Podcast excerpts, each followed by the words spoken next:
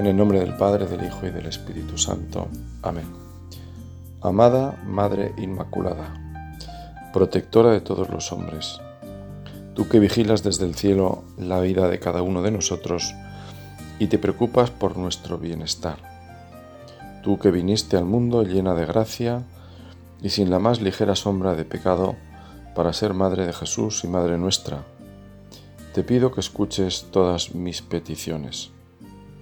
Madre del Rosario, acércate aún, aún más a nosotros. Te pedimos por los que no tienen fe o rechazan tu luz, por los que no tienen pan, por los enfermos y los sanos, por los que viven angustiados o sufren sin esperanza, por los hogares que se elevan y por los que amenazan ruinas.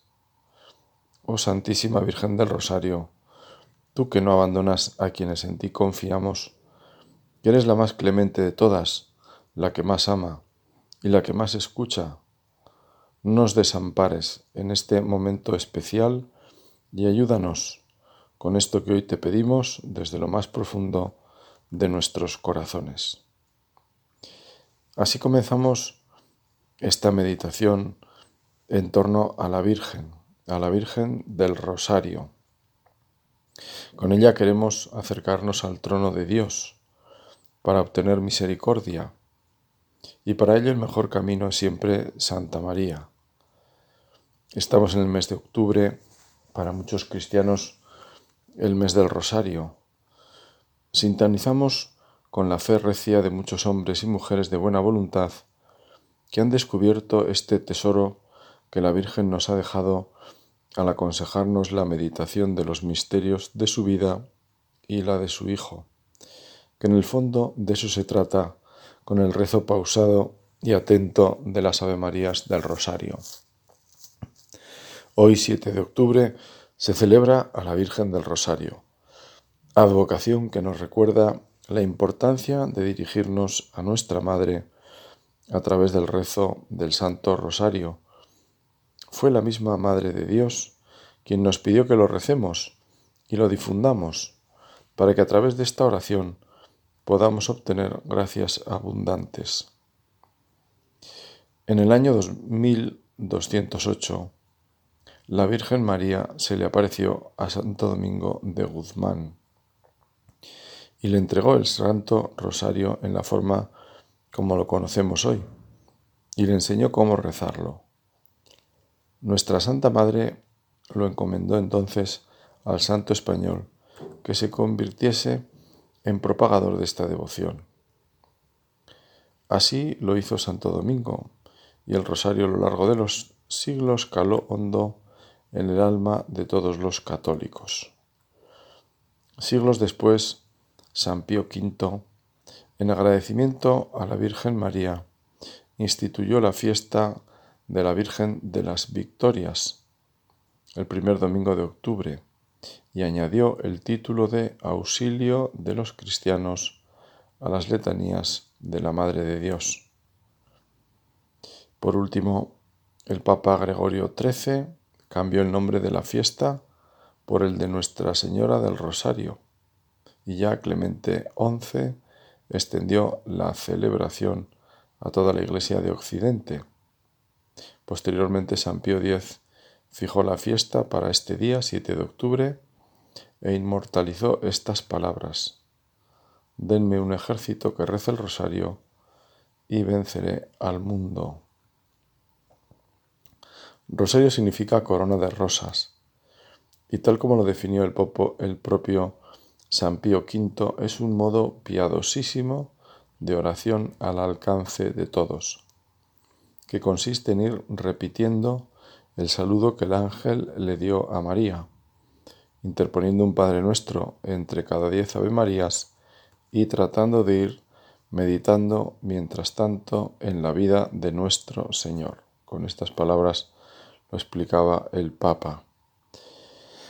A comienzos del siglo XXI, San Juan Pablo II añadió los misterios luminosos del Santo Rosario, como bien sabemos, y escribió una carta apostólica, Rosarium Virginis Mariae, y como introducción a la misma el Papa afirmaba, el rosario de la Virgen María, difundido gradualmente en el segundo milenio bajo el soplo del Espíritu de Dios, es una oración apreciada por numerosos santos y fomentada por el Magisterio. En su sencillez y profundidad, sigue siendo también, en este tercer milenio apenas iniciado, una oración de gran significado, destinada a producir frutos de santidad. Se encuadra bien en el camino espiritual de un cristianismo que después de dos mil años no ha perdido nada de la novedad de los orígenes y se siente empujado por el Espíritu de Dios a remar mar adentro, duc in altum, para anunciar más aún, proclamar a Cristo al mundo como Señor y Salvador, el camino, la verdad y la vida, el fin de la historia humana, el punto en el que convergen los deseos de la historia y de la civilización. El rosario, en efecto, decía el Papa, aunque se distingue por su carácter mariano, es una oración centrada en la cristología. En la sobriedad de sus partes concentra en sí la profundidad de todo el mensaje evangélico, del cual es como un compendio. En él resuena la oración de María, su perenne Magnificat por la obra de la Encarnación, redentora en su seno virginal. Con él, el pueblo cristiano aprende de María a contemplar la belleza del rostro de Cristo y a experimentar la profundidad de su amor. Mediante el rosario, el creyente obtiene abundantes gracias, como recibiéndolas de las mismas manos de la Madre del Redentor. El Papa San Juan Pablo II concluía aquel documento con una hermosa oración del beato Bartolomé Longo, apóstol del Rosario. Oh Rosario bendito de María, dulce cadena que nos une con Dios, vínculo de amor que nos une a los ángeles, torre de salvación contra los asaltos del infierno, puerto seguro en el común naufragio, no te dejaremos jamás. Tú serás nuestro consuelo en la hora de la agonía, para ti el último beso de la vida que se apaga, y el último susurro de nuestros labios será tu suave nombre, oh Reina del Rosario de Pompeya, oh Madre nuestra querida, oh refugio de los pecadores, oh soberana consoladora de los tristes, que seas bendita por doquier, hoy y siempre, en la tierra y en el cielo. Desde una simple mirada, cargada de sentido común, que muchas veces es sinónimo de mirar las cosas con la luz del Espíritu. Siempre me ha llamado la atención cómo los papas de los que tengo conciencia han alabado y más aún promovido esta devoción. He sabido que quienes tienen la suerte de tener un encuentro personal con el Santo Padre, siquiera sea por unos segundos, es fácil que reciban de sus manos un rosario. Es una forma de decirles Aprovecho la ilusión que provoca encontrarte conmigo para dejarte esta auténtica causa de alegría, que es este otro encuentro con la Virgen, que se produce cuando rezamos el Santo Rosario. Muchas personas sabias y con una vida profunda de oración han encontrado en el Rosario el camino de la oración perseverante, demostrando así que no está reñido este rezo sencillo y entendible con el desarrollo de los conocimientos teológicos o espirituales. En el fondo es confiar en el consejo de estas dos madres, la Virgen y la Iglesia, una y otra siempre relacionadas íntima y vitalmente. La Virgen, en sus apariciones reconocidas por la Iglesia, ha insistido en él, y la Iglesia, como he dicho, ha hecho eco a esas recomendaciones de la Virgen. Sin más argumentos, podemos aplicar el dicho popular, algo tendrá el agua para cuando la bendicen, para concluir que algo tendrá el rosario cuando se nos insiste tanto en él por parte de quien tiene la autoridad, es decir, el saber reconocido, como les gustaba precisar en la Roma clásica. Si vale en algo mi experiencia propia, diré que en el rezo del rosario he encontrado siempre la inspiración para aclarar a veces situaciones de la vida pastoral en las que necesitaba esa luz para saber por dónde dirigirme o para ayudar a otras personas que así me lo habían pedido. Unida a esta tengo también la experiencia de que las personas más alegres que he conocido coincidían en rezar las tres partes del rosario cada día. La que invocamos como causa de nuestra alegría hace verdad ese título. En este día y con esta meditación, lo que buscamos es acercarnos a la Virgen, que es el camino más rápido para ir a Jesús para ir y para volver si nos descaminamos. Cualquier fiesta de la Virgen, esto es lo que provoca en nosotros si nos dejamos. Conocer para amar. Cuando conocemos lo bueno, el corazón sin querer queda prendado. Así con nuestra Madre. Queremos hacer ese buen propósito de rezar mejor el rosario. Quizás nos baste con esto en este rato de meditación. Cuando terminamos la oración es bueno dar gracias por las luces, por las determinaciones que hemos tomado hacia el bien, hacia el sumo bien que es Dios. Pues bien, esta determinación, Señor, voy a intentar rezar con más atención esta oración tan sencilla. Voy a rezarla con más fe. Voy a rezarla como si estuviera sentado o arrodillado con la Virgen, y ella rezará conmigo. Ella es la intercesora mejor que tenemos. Llama la atención que en las apariciones la Virgen aparezca rezando ella misma el rosario. Recordaba San Juan Pablo II en la carta apostólica que antes he citado sobre el rosario que fijar los ojos en el rostro de Cristo descubrir su misterio en el camino ordinario y doloroso de la humanidad, hasta percibir su fulgor divino manifestado definitivamente en el resucitado, glorificado a la derecha del Padre, es la tarea de todos los discípulos de Cristo. Por tanto, es también la nuestra. Contemplando este rostro, nos disponemos a acoger el misterio de la vida trinitaria, para experimentar de nuevo el amor del Padre y gozar de la alegría del Espíritu Santo. Se realiza así también en nosotros la palabra de San Pablo. Reflejamos como en un espejo la gloria del Señor.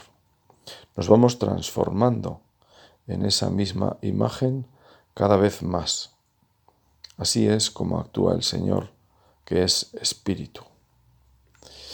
Y es que, como dice la enseñanza de la Iglesia, en el misterio del Verbo encarnado se desvela el misterio del hombre.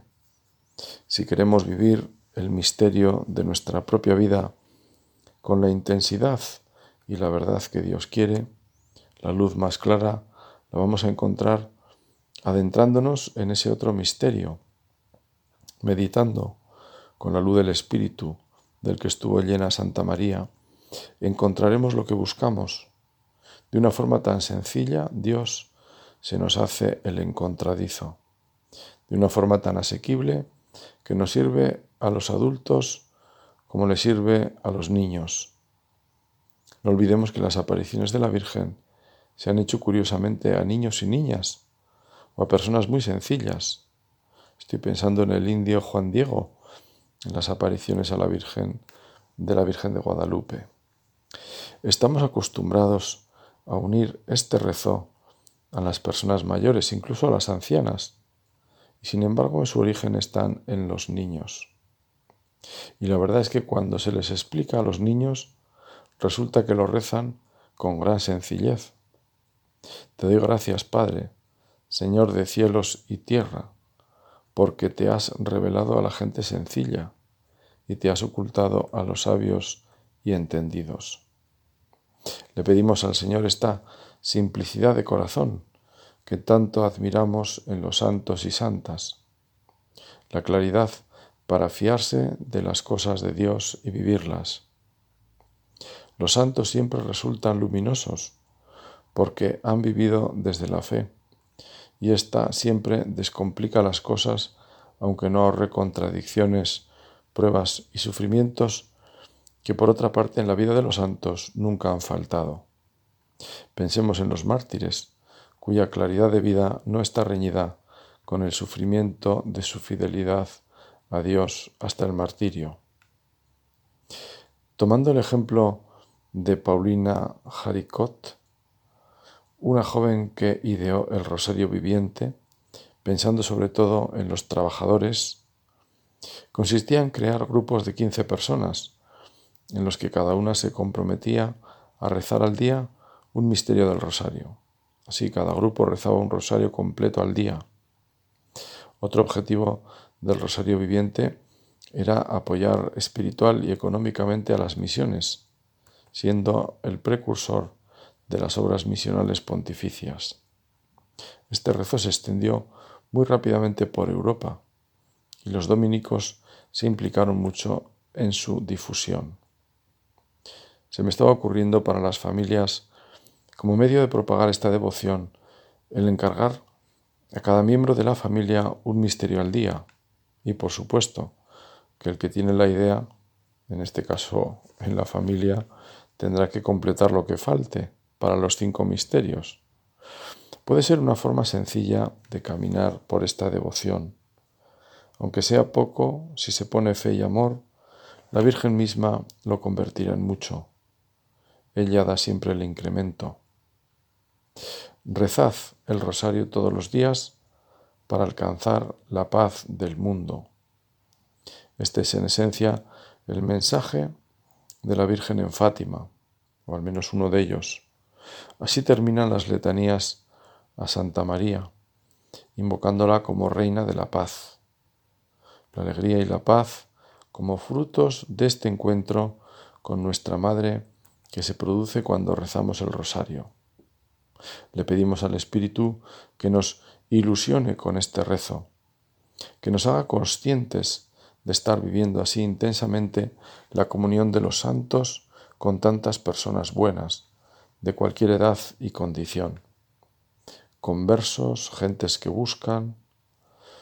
Muchos en el rosario han descubierto ese cauce de gracia que los pone ante Dios y la necesaria conversión del corazón para asemejarnos más a los niños.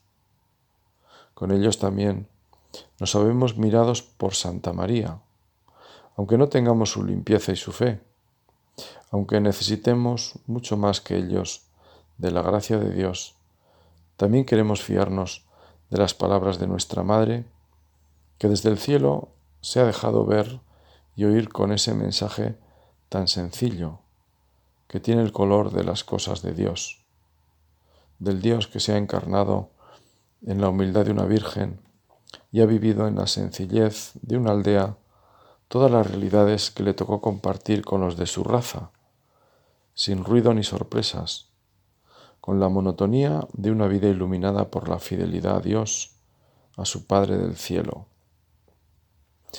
Con el rosario contemplamos y a la vez pedimos. Es una oración que, como recordaba el Papa Francisco, nos ayuda a contemplar juntos el rostro de Cristo en el corazón de María nuestra Madre. Nos unirá todavía más como familia espiritual. El Papa Recientemente invitaba a rezarlo individualmente o en familia. Todos recordamos aquella máxima que se solía decir al terminar el rosario. Familia que reza unida, permanece unida. El Papa con el rezo del rosario nos invitaba a pedir por este tiempo de pandemia, por el fin de la misma, por el consuelo y la fortaleza para todos los que la están padeciendo de modo más intenso. Y es que en el rosario, al rezar, también pedimos. Cristo nos ha invitado a dirigirnos a Dios con insistencia y confianza para ser escuchados. Pedid y se os dará. Buscad y hallaréis, llamad y se os abrirá. El fundamento de esta eficacia de la oración es la bondad del Padre, pero también la mediación de Cristo ante Él y la acción del Espíritu Santo que intercede por nosotros, según los designios de Dios. En efecto, nosotros no sabemos cómo pedir y a veces no somos escuchados porque pedimos mal, dice Santiago. Es común que en el rezo comunitario del mismo oigamos al que lo dirige poner distintas intenciones al enunciar cada misterio. Normalmente intenciones con sentido católico, es decir, universal, eclesial, las vocaciones, las familias en dificultades, las intenciones del Papa, los enfermos. Así, por ejemplo, San Juan Pablo II hablaba del rosario por la paz. No se puede, pues, recitar el rosario sin sentirse implicados en un compromiso concreto de servir a la paz, con una particular atención a la tierra de Jesús, aún ahora tan atormentada y tan querida por el corazón cristiano. Recordaba el Papa Santo el comienzo del nuevo milenio, con el atentado de las Torres Gemelas, del que recientemente hemos cumplido 20 años ya. Mirando hacia, mirando hacia atrás a esos años que llevamos de este siglo, esa petición del Papa sigue siendo plenamente actual y siempre lo será, porque es necesario que Cristo reine en todos los corazones para que éstos vivan y sean instrumentos auténticos de paz. Le pedimos a la Virgen que nos ayude a contemplar a Cristo, como ella supo hacer, contemplarlo en los momentos de gloria y de gozo, pero también en los de dolor y en los de luz en su vida pública. María en su vida meditaba la vida de su Hijo. Sabemos que la existencia de nuestra Madre estuvo vinculada a la de Cristo completamente. Si Jesús afirmaba con frecuencia que su alimento era hacer la voluntad de su Padre, lo mismo podemos decir de Santa María. Su vida era cumplir esa voluntad visibilizada en Cristo. La voluntad de Dios tenía para ella un rostro claro, el de su Hijo. María guardó en su corazón la vida de Jesús, la meditaba con frecuencia y esto sin duda fue alimento para la iglesia naciente, que encontró en esa memoria cristiana no un recuerdo agradable, o de hechos a imitar y transmitir solamente, sino como recordaba San Juan Pablo II en la carta apostólica sobre el rosario, hacer memoria de ellos en actitud de fe y amor significa abrirse a la gracia que Cristo nos ha alcanzado con sus misterios de vida, muerte y resurrección. Por eso la Iglesia es tan insistente y clara al recomendar el rezo del rosario. Es una oración llena de fuerza, la fuerza de la gracia, porque nos introduce en ese misterio, misterio de gracia, que nace del dolor, de la gloria, de la luz, la cruz y la luz de la resurrección. Era una costumbre cristiana que al fallecer una persona se acudiera a velar el cadáver rezando el rosario. He sido testigo de esa costumbre incluso en los modernos tanatorios, donde a veces prima más la conversación que la oración. La verdad es que resulta muy significativo acompañar con el rosario, que es acompañar con la presencia de la Virgen y la presencia misma de la Iglesia, nuestra Madre, la muerte y el dolor de la familia, desde la luz que da la fe en la resurrección y en la fuerza del Espíritu Santo que nos asiste al hacer memoria de los misterios de la vida del Señor.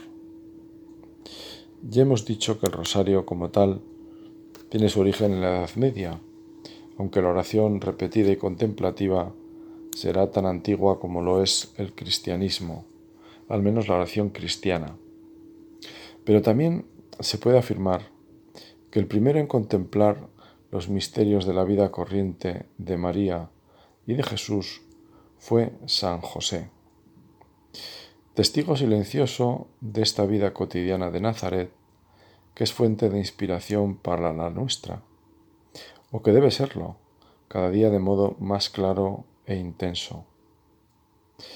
El custodio de Jesús y de María, San José, no se limitaba a guardar, como el que escondió el talento bajo tierra para que nadie lo robase, la parábola que nos cuenta Jesús en el Evangelio.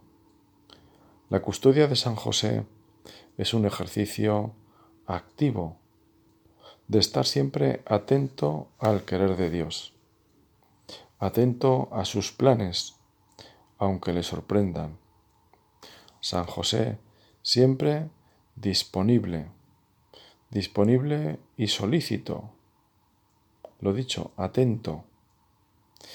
Es lo que le pedimos terminando ya esta meditación a la Virgen del Rosario. Se lo pedimos hoy, uniéndonos a San José, como decía ahora, en este año que el Papa le ha querido, ha querido que, que lo tengamos más presente, ha querido subrayar su vida para que ese subrayado nos ayude a subrayar el sentido profundo de la nuestra.